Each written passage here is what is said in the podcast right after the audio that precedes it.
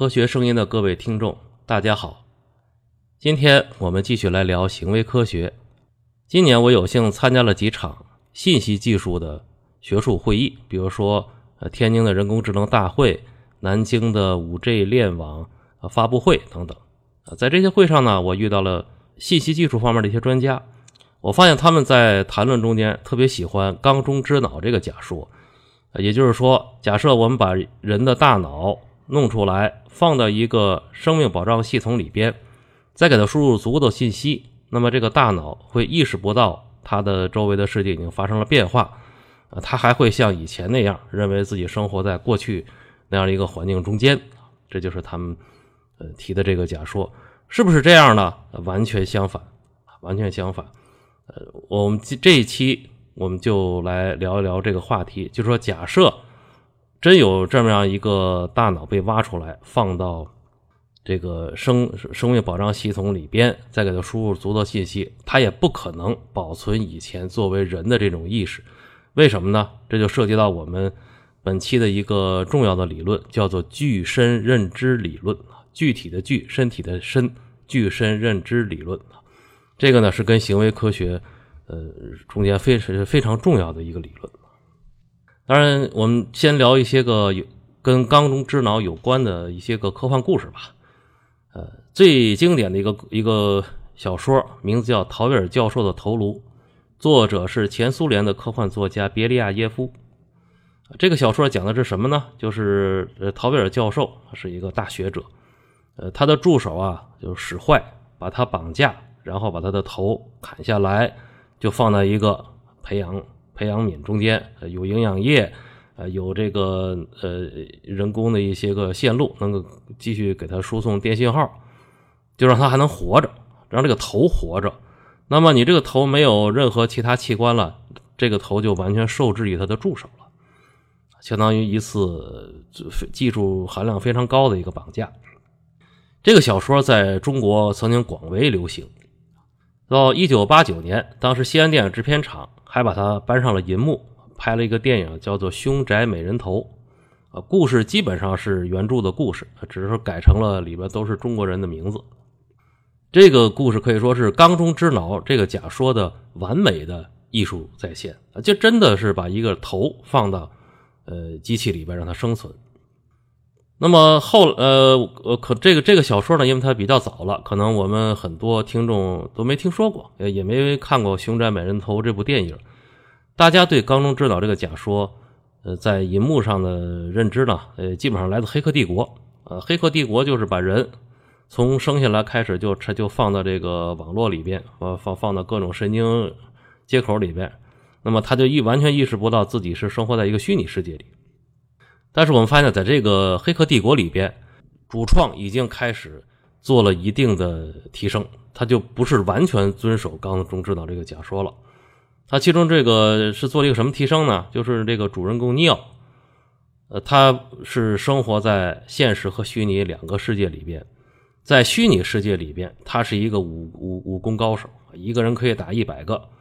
呃，这个你看武他的武术怎么来呢？也不用练习，你只要给他输入程序，输入武打程序就可以了。但是他回到现实中间来，他在虚拟世界里边的那种武打技能是带不过来的。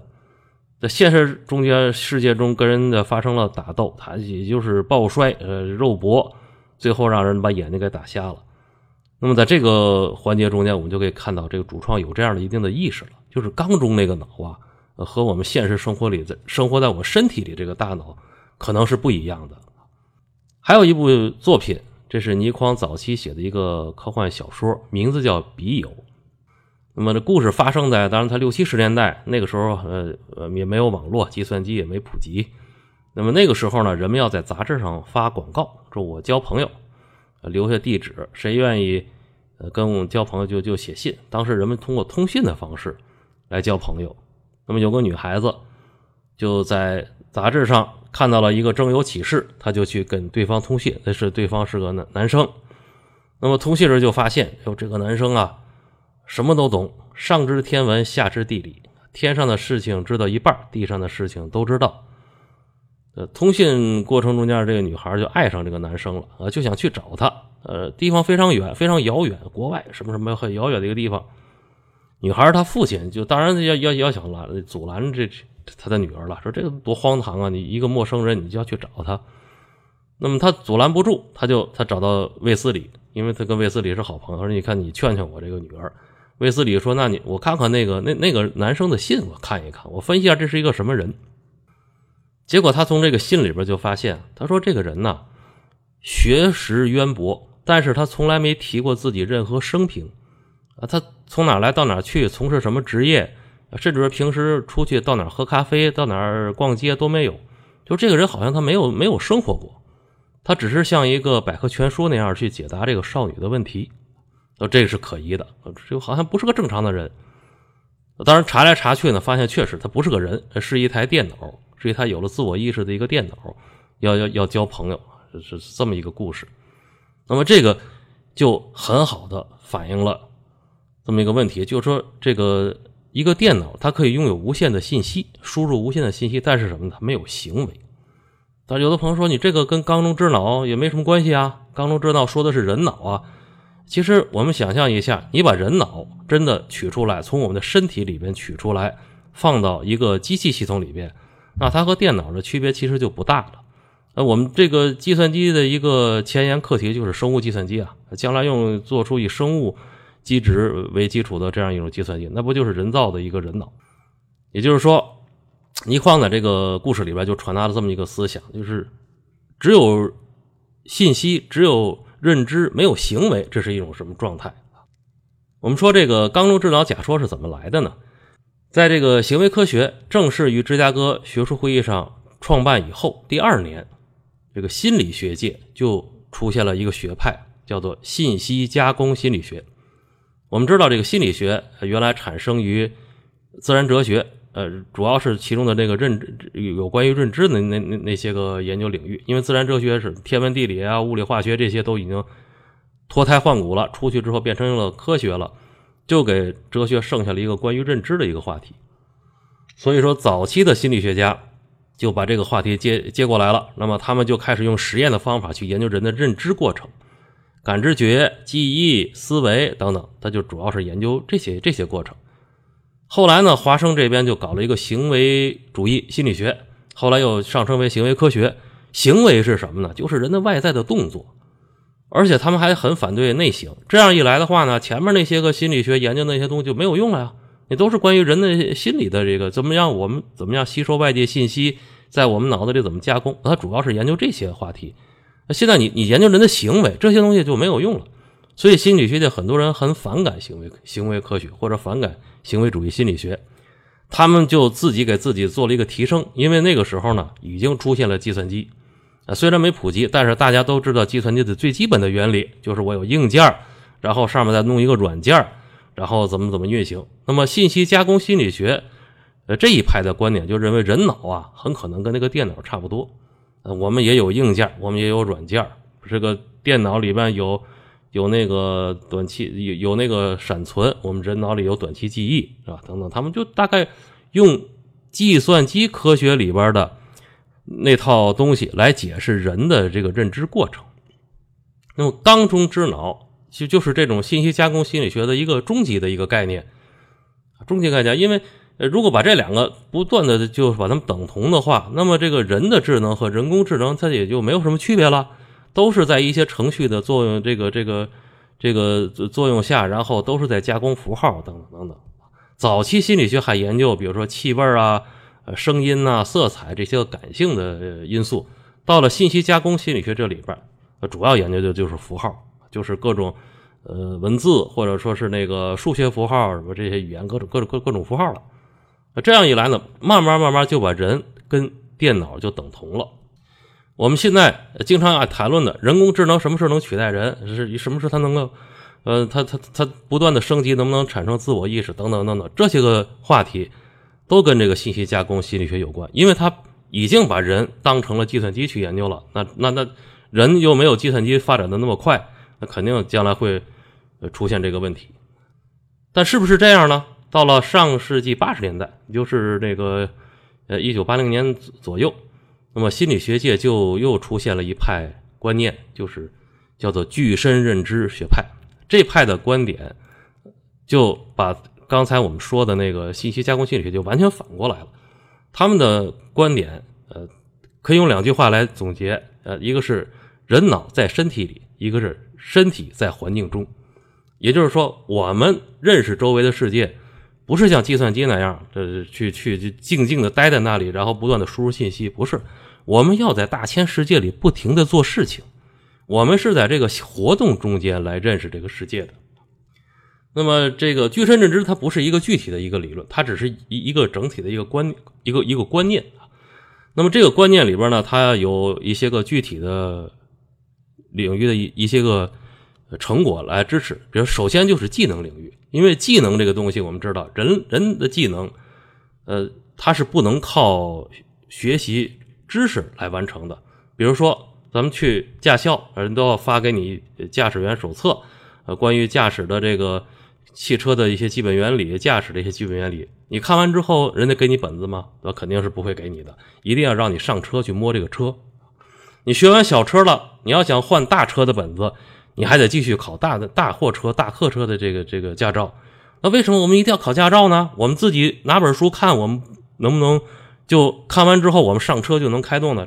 不行，就是你的身体没有，你的身体没有学会去开那个车，而不是说你的脑子、你的知识，你在知识上不能不知道怎么开这个车。很多司机是没有文化的，但是他能够把这个车开开开的很溜。但是这个这个，所以说它它跟这知识没有关系，技能里边很多东西跟知识是没有关系，这是其中一个一个一个领域。第二个就是关于情绪，呃，情绪的，在十九世纪末有一个心理学家叫詹姆斯，他当时就已经提出这个观点，他说这个人的情绪啊，呃，很可能来自身体行为，就是你有这样的身体行为了，你就有情绪了。他是呃有一个话叫做“我们不是因为高兴而笑，我们是因为笑而高兴”。啊，这个你们呃，大家自己都可以做做做实验。一会儿你们听完这个节目之后，你们找个没人的地方，你就自己笑十秒钟、十几秒钟以后，你再自己体验你自己的心情，你是不是高能够高兴起来？可能大部分人都能够因为笑而带来兴奋。后来这个呃，当时詹姆斯只是说他通过他自己的这个生活经验，他他他提出这么一个观点，因为那个时候实验证据非常少。呃，后来呢，就在这个医学界。提供了一个证据，就是高位截瘫病人。我们知道，高位截瘫病人就是从那个颈部啊，他那个颈椎发生了病变，是受伤了。然后呢，身体的信息传不上来，呃，身体感觉感觉不到是这人这个人感觉不到由身体传递来的信息，比如血压、心跳，呃，然后这个这个这这这些东西，呼吸急促等等，他都感觉不到。那么高位截瘫病人的一个表现就是情绪非常淡漠。呃，既不激动，也不惊慌，也没有什么兴奋，也不想做什么事情。那么，这个这些医学就就就就根据这个，他们就呃进一步的巩固了詹姆斯这个叫叫情绪外周理论，就人的情绪啊，跟你的认知没有什么关系，它是来自你身体的行为。那么后来呢，到了呃八十年代，持这个具身认知观念的这个心理学家，进一步的给这个现象给为了印证这个理论啊，他们做了一些实验，比如说。他们这个给学生们发耳机，说我们今天啊，为了要给一个耳机制造厂验证一下这个耳机的这个舒适度啊，你们每人把耳机都戴上，然后把这些学生分成三组，第一组呢就戴戴着就在那听，呃，第二组呢让他们不断的摇头，一边摇头一边听，你就看看在摇头过程中间这个耳机舒服不舒服，另一组人呢不断点头，在点头的过程中，你们觉得耳机舒服不舒服？等到这个实验结束以后，就让他们填一些表格，其中有一个题就说你的呃啊，就是说你你回答这个关于这个厂家对这个耳机的评价，厂家就是说耳机非常好。结果后来他们发现，点头组的人高度认认同厂家的评价，对这个耳机就是好；摇头组的人的认同度非常少。那么这是怎么？这个实验印证了一个什么结果呢？因为在各种文化中间啊。呃，点头都是 yes，摇头都是 no，大概就是这么个意思。那虽然实验一开始这个提示语没有把这个点头和摇头说成是两种中立的行为，就是你就要看看你晃脑袋和你点头，这样的话这个耳机的舒适度。但是实际上呢，在不断的摇头中间，这个人就积累了一些个否定的认认知，就是这样说了，这他们这个实验主持人就认为，说是呃，可以大体上验证，就人类的认知、人类的情绪跟我们的身体行为有很大的关系。那么还有一个一些个观点呢，就是来自呃一些个跟生理心理学有关的东西，因为我们人呢是靠人，我们这个人的身体来认知世界。那么这个我们人的这个构造，我们人的这个生理解剖这这些个特点，很可能它决定了这我们对世界的认识。比如说，我们假设如我们如果能够看到红外线，那我们现在的文化可能是另一种文化，对吧？我们现在比如说我们能听到超声波或者听到次声，我们可能对对世界的感知就完全不一样啊。其中有一个研究呢，是关于人类语言的这个传输速度。那么呢，他们他们研究了人类十七种主要的语言。结果发现，在口语中间，平均每秒传输三十九比特的这个信息量，啊，有的语语语言语速快，有的语速慢，但是合起来平均三十九比特。嗯，这就是各国人之间对话，我们很少就就能，就是说一个一个国家的这个呃一种语言可能比另一种语言快好几倍，然后信息传输速度特别快，那边那些人就老等着，不存在这种情况。大伙的这个各种语言。综合起来，平均传输信息的速度是差不多的。这个这个东西取决于什么？很可能是我们整个大脑这个神经构造，它就只能够加工每秒钟三十九比特左右的这个信息。那么后来呢？呃，还有一个证据，这这个就是我们大家都知道的这个旅游。旅游，呃，这个这很简单，就是说我们要去到那个环境中间去。那么现在大伙都有钱了，旅游活动会。日益的开展开开展的就是增加的量非常大，但是我们为什么需要需要旅游呢？哎，我们呃可以买一本关于各个景点的书啊。你看完景点的书，你不就知道那个景点有什么东西了吗？呃，为什么你还要亲自去一趟？那么旅游活动恰恰就说明我们要让自己的身体置于那个景点当中所获得的感受和我们在书本上看关于景点的介绍，这是完全两回事。啊，这个大大大伙都知道，一本书几十块钱，我去出去一趟旅游，几千几万都花出去了。但是我一定要去，去到那个地方，让我的身体在那个环境中去全方位的感受。哎，所以旅游项目恰恰是一个跟突出了具身认知的这么样这么样一种活动。那么后来在这个现在这些年，在这个教育领域就推出一种跟旅游有关的，叫体验式教学，或者叫研学，或者叫游学。啊，利用寒暑假让学生们去。到一些个一些个呃工作场所，一些个呃是实验场所或者一些历史文化景点，呃那些也然后有专家给你讲解等等。就说你在这种这个研学活动中间，重要的是你要体验，所以它叫体验式教学。那么以前的那个我们在课堂上那个呢，就是一个完全的一个信息传输，就是那那种教学。当然有人说说这个你这个呃这么多观点我都不在乎，因为我也不需要。我我也不想掌握什么技能，我也不在乎什么情绪，我也不喜欢旅游，我就像想像一个缸缸中之脑那样，静静的吸收各种信息。当然这个也可以，这这个无可非议。如果随着我们那个呃生物技术、生理技术的这个提高，真真有可能把人的大脑当成一个活体来养起来，这个是可以的。但是呢，现在我我们就重温一个导师的一个一个一个一个教诲。呃，马克思曾经说过一句话：“哲学家只是用不同的方式解释世界，而问题在于改变世界。”这个是他在1845年写在关于费尔巴哈的提纲里面的。那时候他才二十七岁。等他去世的时候呢，这句话刻在他的墓志铭上了，作为墓志铭刻在他的那个墓地上了。也就是说，他一生中间认为这是他最重要的一个观点。这个观点是什么意思呢？也就是现实生活中的人，绝大部分都是在那改造世界。你有有有多少人是把？解释世界当成毕生的事业呢，非常非常少。呃，我们以中国为例子，中国现在呃理工农医加在一起，在研人员，也就是说当年有科研任务的人员，大概有二百来万。那么我们再把这个人文社科加在一块我估计超不过四百万人。呃，也就是说不到四百万人是以解释世界、生产这个知识成果为职业的。那么中国有多少就业人员呢？七亿人。